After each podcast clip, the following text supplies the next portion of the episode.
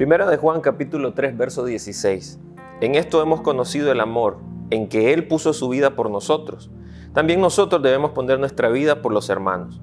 Pero el que tiene bienes de este mundo y ve a su hermano tener necesidad y cierra contra él su corazón, ¿cómo mora el amor de Dios en él? Hijitos míos, no amemos de palabra ni de lengua, sino de hecho y en verdad. Esta palabra me recuerda mucho eh, la esencia del por qué estoy en esta tierra.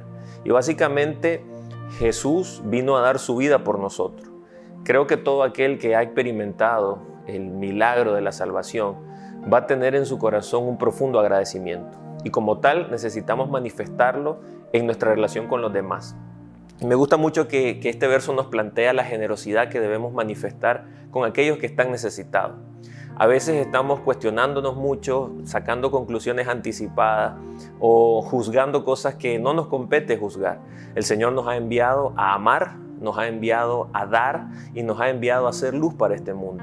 Y finalmente cuando leemos el verso 18, que no lo hagamos, que no amemos de palabra, sino que lo hagamos en hecho y en verdad. Muchas personas están quizás demandando soluciones a sus problemas, pero no están comprometidos con lo que es verdadero. Y en ese sentido, la mayor prueba de amor que yo puedo manifestar a alguien es poder presentarle la verdad. Entonces no se trata simplemente de, suplir la necesidad de alguien, pero sin dejar algo.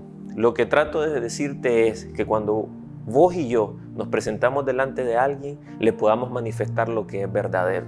De nada serviría eh, resolver los síntomas de un problema si no vamos a la raíz. Y todo comienza cuando nosotros tenemos un encuentro genuino con aquello que es la verdad. Y Cristo es la verdad. No podemos poner en juego nada de lo que el Señor nos ha enseñado, sino que todo su consejo debe ser presentado a aquellos que nosotros amamos. Si realmente amamos, hablaremos la verdad. Lo haremos con amor, lo haremos con un corazón sincero, con un corazón que tiene presente la gracia que hay en Él y por eso da de gracia. Así que en este día que el Señor nos pueda utilizar, que nos pueda usar como instrumentos de verdad para hacer el bien a cualquiera que se pase enfrente de nosotros. Que el Señor te bendiga y nos vemos pronto.